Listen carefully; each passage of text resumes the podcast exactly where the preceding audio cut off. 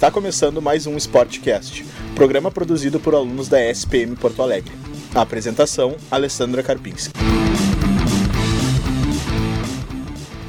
E aí, pessoal, tudo bem? Sejam muito bem-vindos ao 15º episódio da segunda temporada do Sportcast. No programa de hoje, vamos falar sobre a Libertadores Feminina, classificação do River para a final da Libertadores e o pré-jogo entre Grêmio e Flamengo. Eu sou a Alessandra Karpinski e está no ar mais um Sportcast. Roda a vinheta.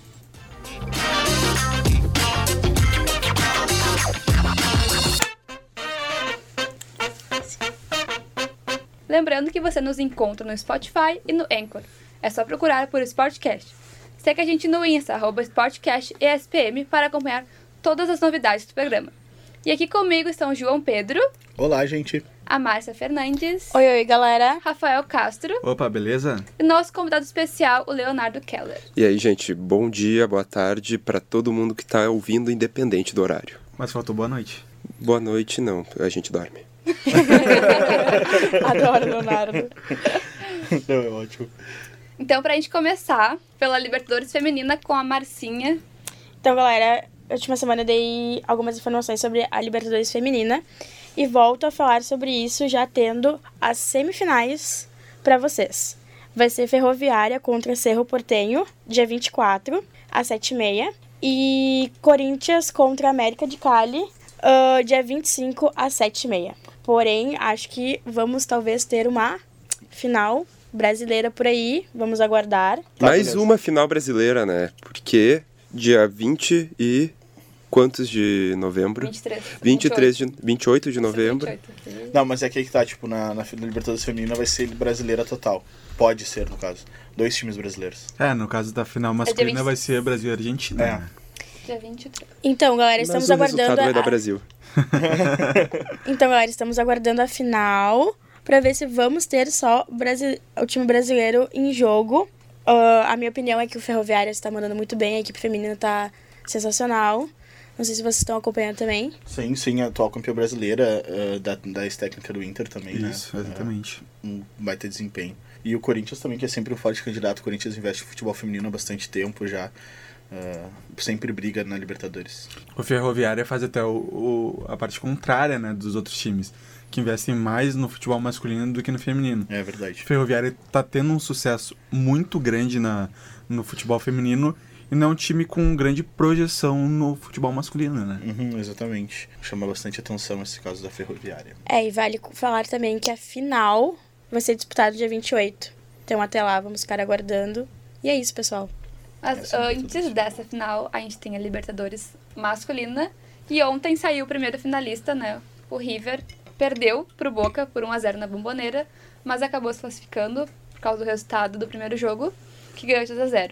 Eu queria que vocês falassem um pouco sobre o jogo de ontem, o que, que vocês acharam. Foi uma Assim, pancadaria sem limites, né? É, é. o jogo foi. Eu. Não era o que eu esperava. Eu achei que. Eu, eu, eu não sei porque que eu achei, mas eu achei que ia dar a boca.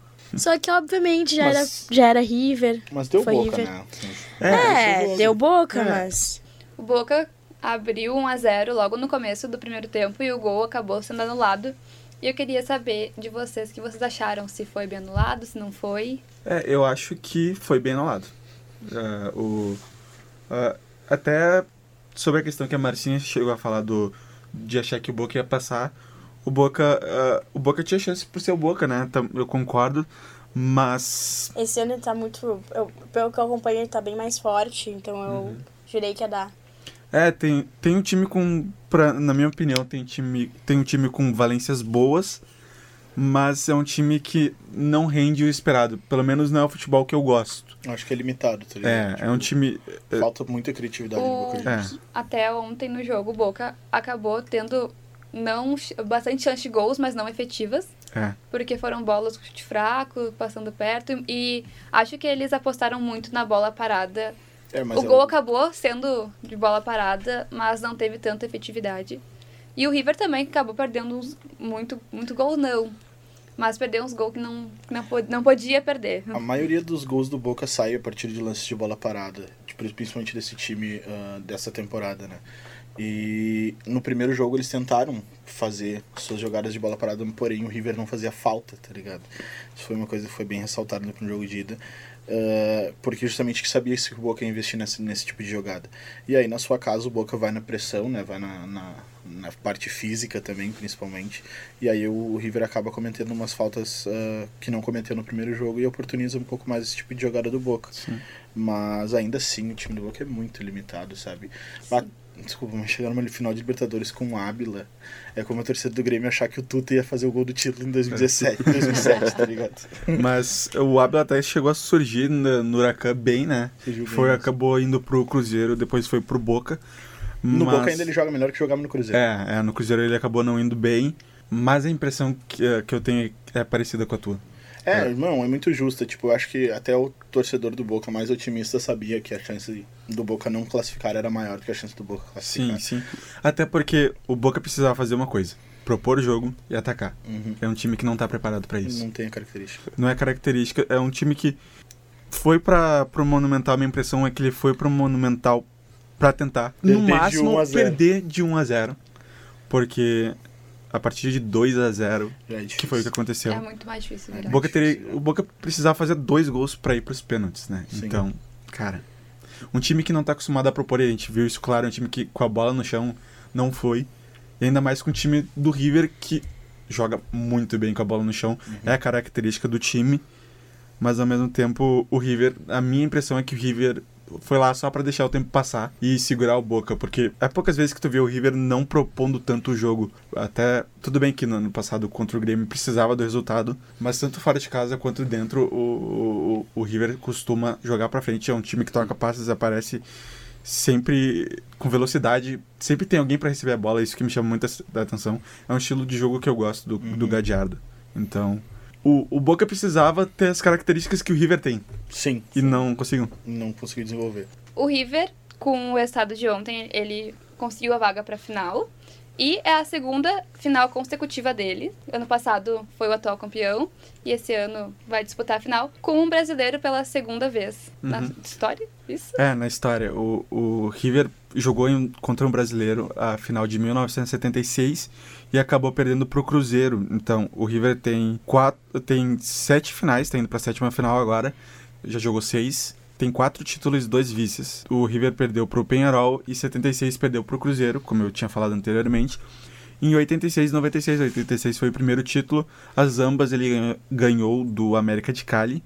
Em 2015 ganhou sobre o Tigres, mais recentemente, assim, junto com 2018, que foi ano passado, ganhou sobre o próprio Boca Juniors que eliminou ontem, né? Sobre o adversário do River na final, que vai sair hoje entre Grêmio e Flamengo. Eu queria que você falasse um pouco sobre o que vocês esperam do jogo de hoje. Eu acho que é um jogo muito difícil da gente prever, muito mais pela mística e pela ri- rivalidade entre os clubes e por ser uma semifinal de Libertadores. Se fosse um jogo de Campeonato Brasileiro, eu acho que a gente apontaria o Flamengo como grande favorito pela sequência que o time joga e por ser uma característica que até hoje o Grêmio não se mostrou, o Grêmio do Renato, de ser um time que joga bem em pontos, corridos pois coloca sempre as suas fichas nas copas, que é um método que a maioria dos times fazem, né, para conseguir ter é porque é mais fácil de chegar, mais fácil de conquistar, porque o brasileiro tu tem que ter uma regularidade. Mas o que a gente chegou a falar na- nos últimos programas que é, que é a questão da mística do Grêmio, né? Sim. Se tem alguém que pode eliminar o Flamengo, na minha opinião, é o Grêmio. Ah, mas e tu, Léo, o que, que tu acha do jogo?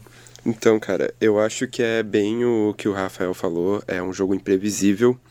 Primeiro por causa do resultado que veio meio em aberto, por mais que no 0 a 0 ainda dê Flamengo, o 1 a 1 não é definitivo pra ninguém. Pra ninguém. Qualquer coisa pode mudar no Maracanã, vai ser um jogo lotado.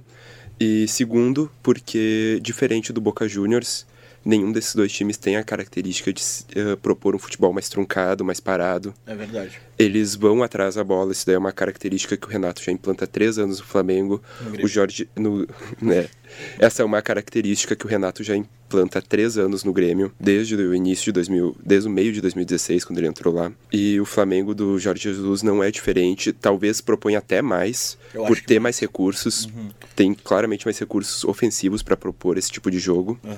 Mas eu acho que vai ser um grande jogo, vai ser provavelmente o melhor jogo dessa Libertadores, nem a final vai ser melhor do que isso, porque os dois times estão numa pressão muito grande. O Grêmio, por ser, mesmo tendo menos característica ofensiva, ele vai ser obrigado a jogar de uma forma ofensiva, É. buscar pelo menos um O gol, Grêmio vai ter que propor o jogo. vai ter que, É. propor, vai ter que ir atrás. E é quem tem a obrigação do resultado. é, né? e o Flamengo já é um time que naturalmente vai fazer isso. É, o Flamengo por si só a gente vê no brasileiro, né? Tipo, o- o Flamengo, independente de como tiver, pressiona e começa com intensidade 100%. ah, e no segundo tempo essa intensidade cai um pouco, né? O Flamengo costuma parar um, diminuir um pouco o rendimento no segundo tempo, mas toda vez que ataca é sempre muito agudo, tipo, sempre tenta aproveitar os contra-ataques e tal na velocidade do Gabigol e do Bruno Henrique, que são dois jogadores muito rápidos. Ah, o Grêmio vai ter que ter bastante cuidado com isso. Porém, ah, o Grêmio volta com a sua zaga titular, né? Kahneman e Jeromel. E aí fica a dúvida, né? O que, que o Renato vai fazer na lateral direita. Eu vi bastante gente comentando essa semana sobre a possibilidade dele escalar o Paulo Miranda, que já fez essa função em 2012 no São Paulo. E o Léo Moura, eu acho que ainda tá um pouco à frente do Galhardo, sabe? Porém, eu acho que tanto o Léo Moura quanto o Galhardo, o Grêmio perde muito defensivamente no lado direito, que é um lado importante, sabe? Que foi o principal lado de jogo de ataque do Flamengo no primeiro, na primeira partida aqui em Porto Alegre. Então acho que talvez o Paulo Miranda seja a melhor alternativa. Ah, também tem muita gente especulando a possibilidade do Grêmio jogar sem um meia característico, jogar com Michel, Matheus Henrique e E Michael. Ah, deixando o Tardelli lá na frente. Porém, eu acho que o Renato talvez não vá mudar tanto assim. Eu acho que ele joga com, com Matheus Henrique, e Maicon, Tardelli e André na frente. Uhum. Eu acho que vai ser isso que ele vai fazer. Ah, até porque o Tardelli tá no ritmo de jogo ah, e, o, e o André também, já no, no ataque e tal. E o Tardelli faz essa função de meia, né? No Atlético Mineiro ele fazia essa função de meia mais pela direita, mas fazia a armação dos jogos, ah, das jogadas pro Ronaldinho e tudo mais. Então eu acho que talvez seja a melhor alternativa pro Grêmio deixar o Tardelli na meia mesmo e, e sei lá, apostar mais uma vez no André aí. Talvez o terceiro gremista não goste, mas Já entrando nessa questão que tu comentou sobre a escalação, aqui no Globo Esporte eles botaram a escalação assim: Paulo Vitor, a dupla de zaga, Kahneman e Pedro Jeromel, Léo Moura, Cortez, Michel, Matheus Henrique, Maicon, Alisson, Everton e o Tardelli. Porque até o Grêmio tá com desfalques do Luan, o Leonardo, o Viseu e o Marcelo Oliveira. É, o Renato, inclusive, essa semana confirmou de que o Luan não joga ah, a semifinal e talvez não jogue joga o mais durante a temporada, exato. Independente do que aconteça, porque o caso do Luan é um caso cirúrgico e tudo mais, então o Luan tá fora da temporada a princípio. Ah, o Jean-Pierre existe a possibilidade de ele jogar, né? Ontem ele já treinou com bola, ah, acredito que ele vá pro banco de alguma forma. E Acho aí... que mais da questão do desespero ele pode ir no... Exato, Pode exato. Eu acho que como uma última alternativa ele pode entrar, sabe? Uhum. Tipo, dar um gás e joga no sacrifício, nem que seja pra jogar 20 minutos. Mas que sejam 20 minutos em que eles possam Jogar com participar de fato, intensidade. sabe? Aham. Exato. Eu acho que é, que tu falou do Paulo Miranda, eu também acho que seria uma boa opção colocar o Paulo Miranda na direita, mas eu acho que ele não vai fazer isso. Ele até chegou a falar que se ele não fosse colocar nem Léo Moura, nem o Rafael Galhardo, ele poderia mandar todos os laterais direitos que ele tem embora, porque não faria sentido ele ter eles no elenco se ele vai improvisar eles. É. Então, até por uma questão mais de gestão de grupo, eu acho que ele não vai fazer isso. Uhum. Embora seja um jogo decisivo, ah, acredito que ele não vai fazer sobre isso. Ah, no começo se especulou muito do Tassiano ser o jogador que vai ah, jogar, e agora se fala também no, no André. Eu acho que deveria ir o Tassiano. Tassiano. Porque é um jogador que pode tanto uh, da recompor posição, né? e, e pode chegar bem no ataque. É, e o Tassiano é da posição. Sim, e eu acredito que o, o André, o Grêmio vai abrir espaços demais. Porque tu tem o- o Maicon e tu tem o Matheus Henrique, que são jogadores que trocam a bola. O Maicon tem essa questão por causa da idade que muitas críticas se fazem sobre a marcação dele. Eh, Então, para um jogo de alta intensidade, eu acho que o Tassiano seria um- uma peça coringa, assim, sabe? Uhum. Um cara que pode ajudar a recompor e pode ajudar a chegar no ataque. Tassiano começou bem a temporada, né? Uhum. Teve um, um bom, um bom rendimento no início do ano. Pode ser uma boa oportunidade realmente pro Renato. A- Justamente porque eu acho que ele tem essa característica de jogador meio coringa, assim. Ele pode jogar tanto de volante quanto de, de meia de armação, assim, Uhum. e meio atacante, sabe? Ah, ele tem essa característica e já jogou bastante nesse, dessa forma. O problema que me preocupa no Tassiano, eu acho que preocupa o torcedor do Grêmio também, é a irregularidade, né? Sim. Ele não consegue manter um nível de jogo em, em muitos jogos. Em Mas considerando as partidas. outras opções, eu não vejo alguém que possa, possa sair dessa linha, assim. Acho que a- além do, do Tassiano, o André também seria irregular. Então tu não teria tanta confiança com o Tassiano quanto com o André. Uhum. E eu acho que o Tassiano pode acrescentar mais pro Grêmio do que o André possa acrescentar nesse, no jogo de hoje. Até o que o Léo falou do, do- dos times serem que, pro, que propõem muito jogo, até eu vejo, eu concordo muito com isso. ah, e, mas eu vejo uma grande diferença, que é o Flamengo ser muito vertical e o Grêmio trocar muito mais pa, o posse é de bola. O, o Flamengo tem uma característica que eu acho muito interessante, que é a questão dos atacantes não ficarem num, só nas suas posições. Sim. O Gabigol, ele anda pelo campo inteiro. Uma Sim. hora ele tá no lado esquerdo, tá no, no lado direito, uma hora tá jogando pelo meio campo. Então ele aparece em qualquer lugar. Ele é muito previsível. Eu acho isso muito Imprevisível. in- imprevisível. Eu falei imprevisível. Não for previsível. Eu queria falar imprevisível. Eu acho isso um aspecto muito interessante. E a mesma coisa acaba acontecendo com o Bruno Henrique. Sim. É, como o- o Flamengo faz o que bastante time brasileiro não faz há muito tempo, joga com dois atacantes. Sim. Eles têm essa liberdade, né, de poder flutuar bastante nas posições e de trocar. Ah, Mas são jogadores que se movimentam muito, e não são são jogadores a parados lá na característica- frente. Eles têm a característica de movimentação, sabe? Então dá essa liberdade pro Jesus também poder explorar, explorar esse lado deles. Uhum. Ah, passa a escalação do Flamengo aí pra nós ali, provável escalação. Vamos começar com o Diego Alves, goleiro, o Rafinha, Rodrigo Caio, o Pablo Mari, Felipe Luiz, o William Arão, o Gerson, o Everton Ribeiro. Acho que até uma novidade, o Vitinho. É, porque o Rascaeta, O Isso. Caeta a tá. princípio, fora. Fora mesmo. Ah, Mas poderia colocar o Renier, né? É, se especulava muito no Renier no, no lugar do, do De Arrascaeta. A torcida tá, tá pegando meio no pé do Vitinho. É, o né? Vitinho não gosta não- tanto, não sei não como é um jogador muito e o ataque, Gabigol e Bruno em alta com a torcida. Gabigol. É, eu acho que, ah, pois é, tipo, na escalação do Globo Esporte o, o Rafinha já tá como titular. Ah, existe a possibilidade do Rodinei jogar, porque a princípio o Rafinha e a Rascaeta seriam avaliados antes do jogo para saber se teriam condições. Ah, mas eu acho que o problema do Rafinha é menos grave do que o do Rascaeta, sabe? O problema do Rafinha é uma lesão na face, então, tipo, no rendimento físico dele não vai afetar vai muita afetar. coisa. É, Então, e acho que a ele sabe que quando a- a- o departamento do médico do Flamengo tá analisando é porque eles vão pro jogo. É, então, exato. eles fazem coisas incríveis, a gente tá vendo aí, os É. caras estão jogando tudo que é jogo. Inclusive, o Arrascaeta vai pro banco, provavelmente. É, no com banco ele vai estar. Vai estar. E talvez ele seja o Coringa do segundo tempo, que a gente falou antes sobre a queda de rendimento. Sim. É. A entrada da Rascaeta, assim como a gente falou, de entrar nos 20 minutos finais para dar um gás, jogar com toda a dedicação, eu acredito que o Jesus, ele, acre- ele pensa seriamente fazer isso com a Rascaeta. É, pode ser uma boa possibilidade. O Flamengo tem tido esse problema, uma queixa até da torcida deles, de que eles fecham, ah, fecham não, acabam perdendo um pouco do rendimento no segundo tempo. Seria uma ótima alternativa. Ah, imagina, tipo, pegar um jogador do nível do Arrascaeta, zero, né, no caso, tipo, começando o jogo agora, entrando no final, onde os, todos os jogadores já ah, desenvolveram todo, todo, toda, durante toda a partida o seu, seu potencial e tal. E pega os jogadores mais cansados mesmo e pode dar uma, uma mobilidade no time maior, assim. Mesmo lesionado, ainda pode ser um Coringa muito grande do Exato, Flamengo. Exatamente. Eu queria até saber de vocês, onde você, por onde vocês acham que, que um, um dos dois times vai ganhar o jogo, vai se classificar pra final? Na minha impressão é, é que vai ser no meio campo. E E Gerson? aí, e aí que eu acho que o Tassiano deveria entrar. Na minha opinião, o Gerson é a chave do jogo, tá ligado? Sim. Eu acho que o Tassiano é uma opção pro segundo tempo. O É, Porque é. o Maicon, acredito que não aguente os 90 Uhum. minutos. Aí que tá, por isso que eu gostaria de ter o Tassiano ali, porque o Maicon é um, é um- não é um defensor, e o Matheus Henrique tem a ca- capacidade de recompor, tem a capacidade de defender, mas daí ele ficaria muito Ele fica ah, sobrecarregado. sobrecarregado no meio campo, que pra mim é ali que, que um dos times vai ganhar o jogo. Porque é ali que vai, vai construir a defesa, o ataque, e, É, talvez por isso justamente que o, o Renato esteja pensando em ir de Michel, sabe? É. Porque daí ele deixa a criação total para Matheus Henrique e Maicon. Maicon despreocupado de marcar e o Matheus Henrique recompondo um pouco Sim. mais. E aí foca, deixa o Michel Uhum. marcando os dois volantes ali. Uh, porém, eu não, provavelmente o Renato vai estar pensando nisso e tal.